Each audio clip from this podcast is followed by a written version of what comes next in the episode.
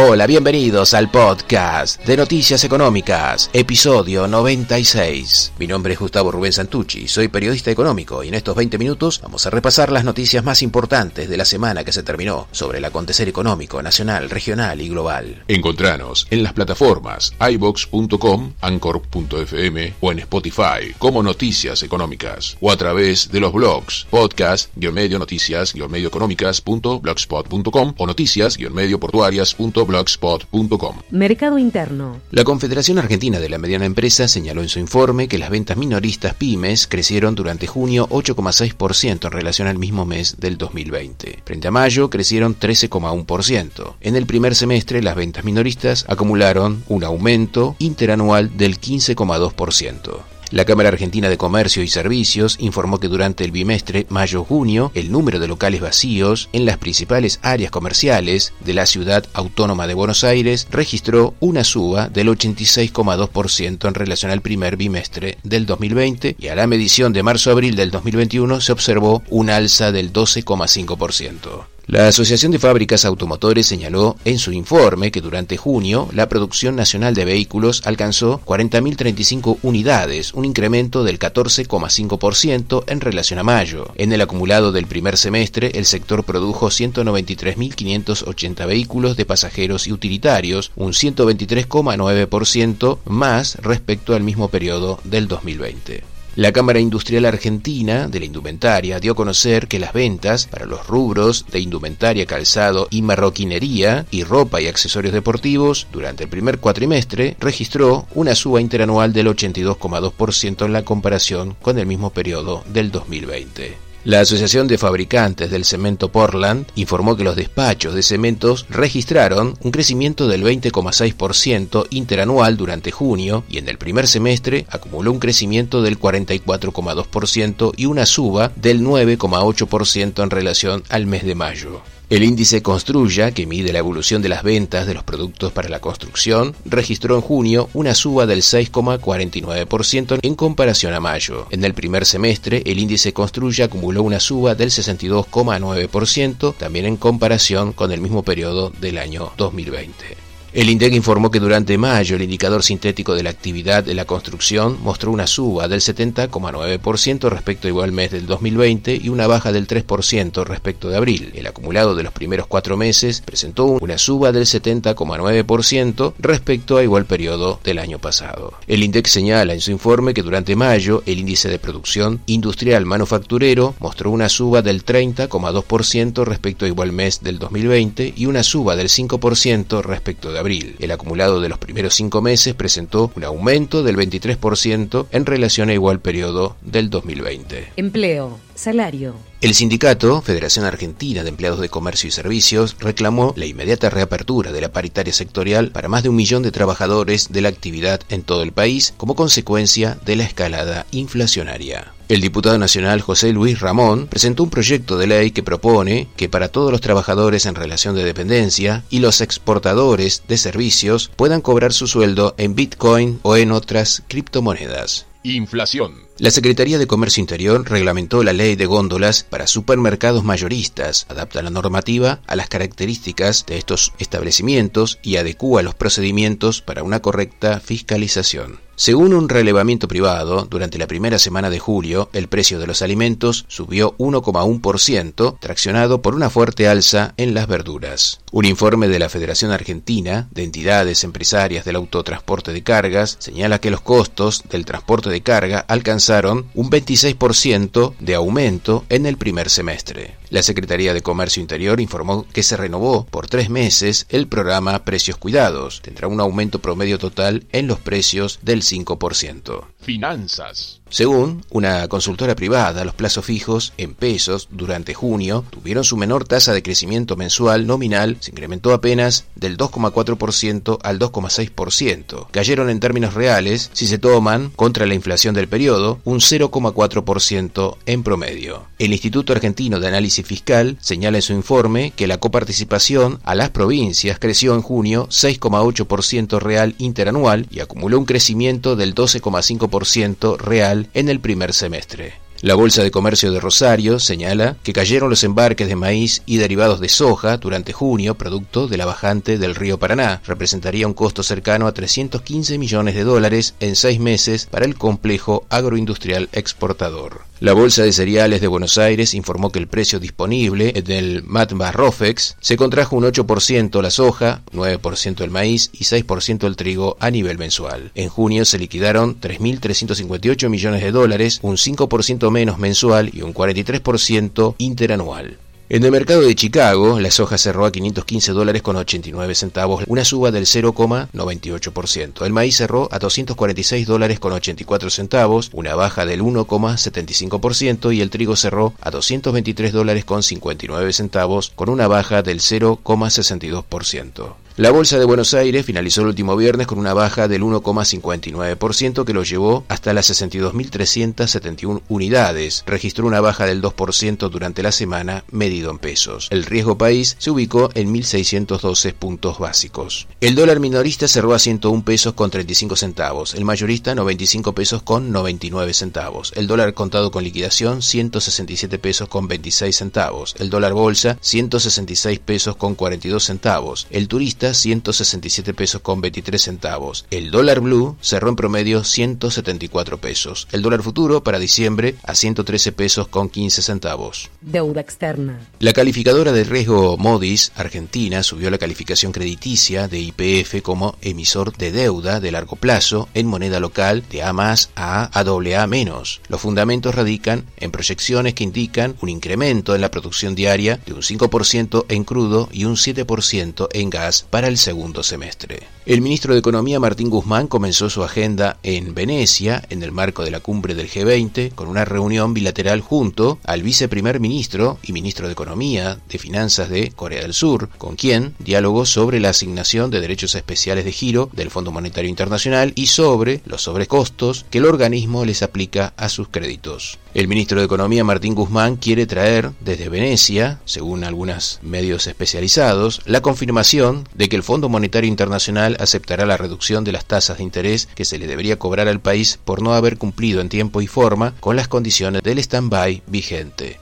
A la Argentina una reducción anual de 900 millones de dólares.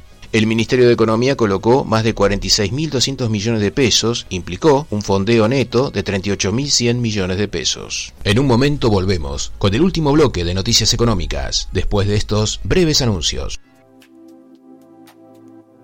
Gracias por el apoyo a Pensado para Radio Digital, bibnoticias.com, FM La Ciudadana 103.3, Radio Bicentenario Digital de General Rodríguez, provincia de Buenos Aires, Radio City San Miguel, FM San Jorge de Curuzú Cuatiá 106.7, Radio 1 Santa Elena 97.1 de la provincia de Entre Ríos, Radio Torsalito de la provincia de Salta, Sol Naciente 94.3 de La Pachito, provincia de Chaco, para FM Libre Progreso y FM La Exitosa. Glosario económico. ¿Qué son las burbujas en economía? Son periodos de bonanza económica que impulsan la euforia y la ambición, con rasgos irracionales, por el convencimiento de que los precios de un activo van a continuar subiendo. Llega un momento en que el valor de los activos deja de estar fundamentado en un valor teórico y es la propia economía la que regula el precio meramente financiero y en gran parte ficticio a su verdadero valor, lo que provoca un derrumbe. La mayoría de las grandes crisis económicas tuvieron como detonador una burbuja financiera. ¿Cuáles fueron esas grandes crisis provocadas por las burbujas económicas? Las más conocidas en el mundo fueron la de los tulipanes, las acciones de las empresas Mares del Sur, el crack de 1929 en la Bolsa de Nueva York, las .com en el año 2000 en Wall Street y las crisis de las hipotecas o subprime en 2007-2008 en Estados Unidos. A todas estas burbujas le siguen grandes recesiones. Lo podemos resumir como un desvío de la especulación sobre algún bien o grupos de activos.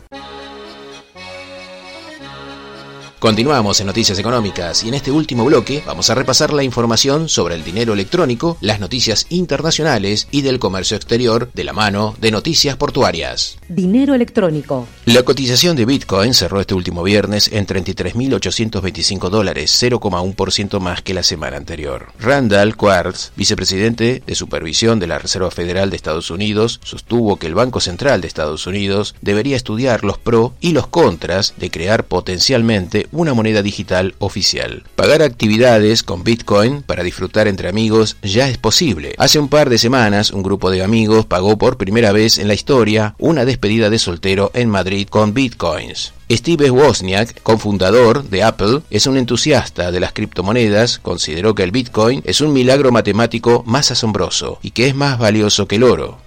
El Banco Central de China cerró una empresa de software bajo sospecha de estar involucrada en transacciones con criptomonedas y advirtió su postura contra cualquier ayuda que se le brinde a las sociedades vinculadas a las divisas virtuales. Internacional. Desde el Fondo Monetario Internacional se declaró que un mayor apoyo fiscal en Estados Unidos podría alimentar las presiones inflacionarias y advirtió que el riesgo de un aumento sostenido de los precios podría requerir elevar las tasas de interés antes de lo esperado. La caída de los rendimientos de los bonos del Tesoro de Estados Unidos continuaron durante la semana, en medio de las dudas sobre la fortaleza de la recuperación económica mundial y la posibilidad de un resurgimiento de los casos de COVID-19. La secretaria del Tesoro de Estados Unidos, Janet Yellen, afirmó en el G20 de Venecia que es fundamental favorecer políticas fiscales que protejan el medio ambiente y combatan el cambio climático y se puede debatir la fijación de un precio mínimo global para las emisiones de carbono. El presidente de Estados Unidos, Joe Biden, asestó un golpe a oligopolios de diferentes sectores, como las farmacéuticas y o las tecnológicas, con un decreto que busca limitar su poder para favorecer la movilidad laboral y mejorar sus salarios, también para bajar los precios de muchos productos. La canciller alemana Angela Merkel y el presidente francés Emmanuel Macron apoyaron la ratificación del acuerdo de inversiones entre China y la Unión Europea en una videoconferencia con el líder chino Xi Jinping.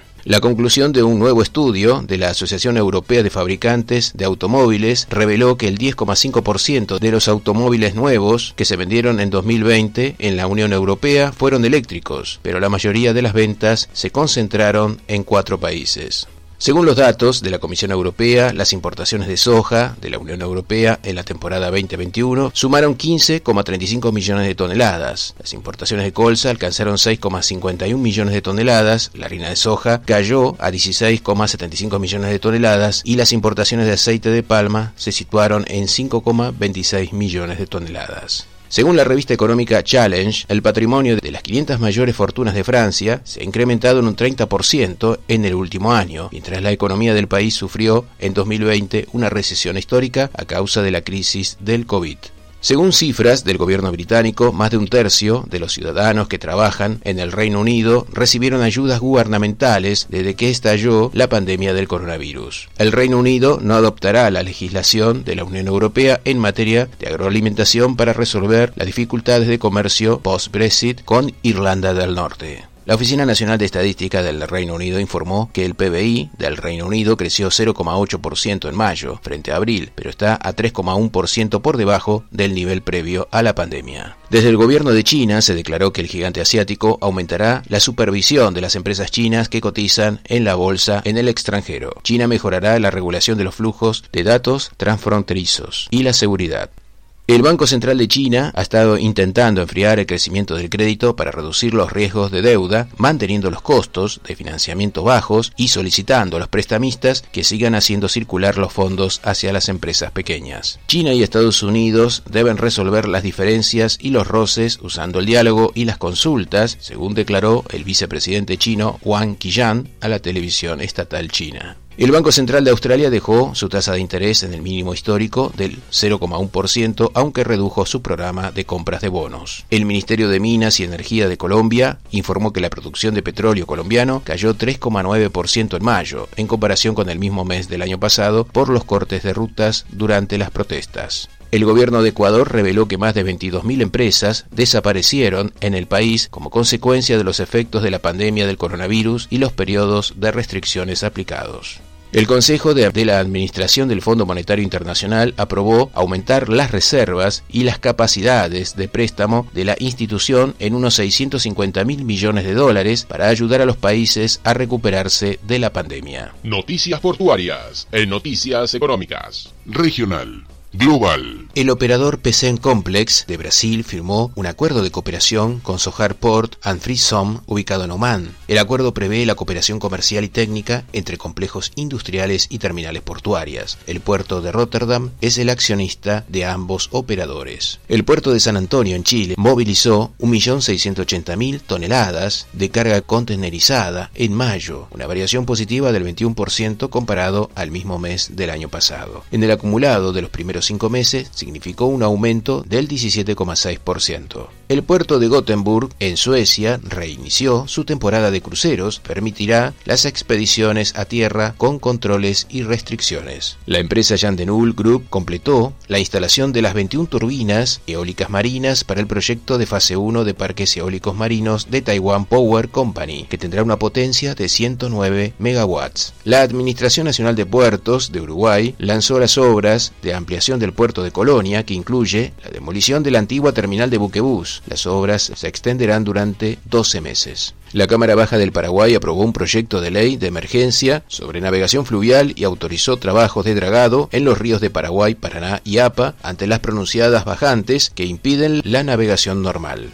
La zona portuaria de Barranquilla movilizó durante los primeros cinco meses más de 5 millones de toneladas, un crecimiento del 4%. En mayo también se movilizaron un millón de toneladas, un aumento del 44% frente a mayo del 2020. El puerto de Altamira, en México, registró un acumulado de 8.8 millones de toneladas movilizadas entre enero y mayo, un incremento del 16% contra el mismo periodo del año anterior. En mayo se transfirieron 1.8 millones de toneladas. La Autoridad Marítima de Panamá autorizó la renovación automática de una concesión por 25 años a Panamá Ports Company, subsidiaria de Hutchinson Port Holdings, que administra los puertos de Balboa en el lado del Pacífico y Cristóbal en el Atlántico. El puerto de Vigo en España durante mayo movilizaron 47.376 vehículos y unos 242.243 unidades en los primeros cinco meses de este año. En cuanto a la pesca, consiguió movilizar 2.938 toneladas durante mayo y 13.049 toneladas en los primeros cinco meses del año. China está mejorando la automatización de las terminales de contenedores para construir puertos inteligentes. El volumen de contenedores del gigante asiático en los puertos chinos se situó en 260 millones de teus en 2020, un aumento anual del 1,2%.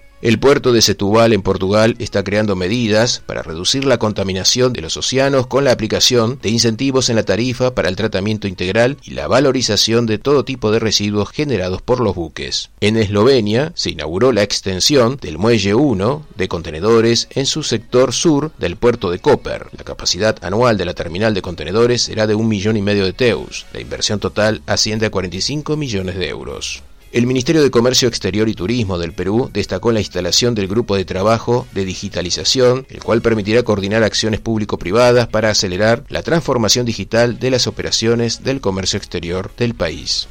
Ecuador exportó por primera vez su petróleo a bordo de un buque de alto calado gracias a una nueva conexión en la terminal marítima de Punta Gorda. Se envió un millón de barriles de crudo Oriente. La naviera Japaloy y la naviera japonesa One se unieron a la plataforma blockchain TradeLens de Maersk e IBM que ofrece a los remitentes, consignatarios y transportistas marítimos acceso directo a los procesos de documentación y visibilidad digitalizados de múltiples oferentes para sus cadenas de suministros a través de una única plataforma. El astillero Diwoji Puldim entregó el portacontenedor Megamax MSC Amelia a la naviera Mediterranean Shipping Company. El nuevo buque tiene una capacidad de 23.656 teus. Se ha unido al servicio Asia-Europa. Tres nuevas grúas Neopanamax de bajo perfil llegaron a la terminal de contenedores de Conley en el puerto de Boston, en Estados Unidos. Estas grúas, junto con un nuevo muelle más profundo, permitirán que operen buques más grandes. La naviera Japaloy ha encargado al astillero surcoreano Daewoo Building la construcción de seis barcos, cada uno con una capacidad de más de 23.500 teus. Nacional. Un informe de la consultora ABC remarcó que durante el primer semestre Argentina registró un déficit comercial con Brasil de 582 millones de dólares. Las exportaciones aumentaron 40,9% en relación al primer semestre del año pasado, mientras que las importaciones ascendieron a 57,5% también en relación al mismo periodo del año pasado.